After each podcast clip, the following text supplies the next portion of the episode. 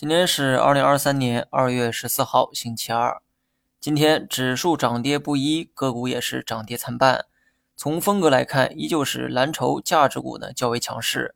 今晚漂亮股啊会公布一月份的 CPI 数据，或许是在等这个消息落地哈。今天 A 股的交易热情并不高，成交量相较昨天呢有明显的萎缩。目前多数人觉得老美的 CPI 会落在百分之六到百分之六点三之间。换句话说，如果今晚的数据落在这个区间内，短期对市场会有一定的利好作用。当然了，如果数据小于百分之六的话，那将是超预期的利好。反观 A 股啊，今天振幅呢很小，全天走了一个探底回升。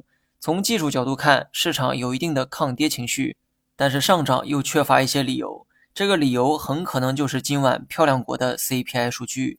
如果数据比较好，A 股短期仍有继续上攻的可能。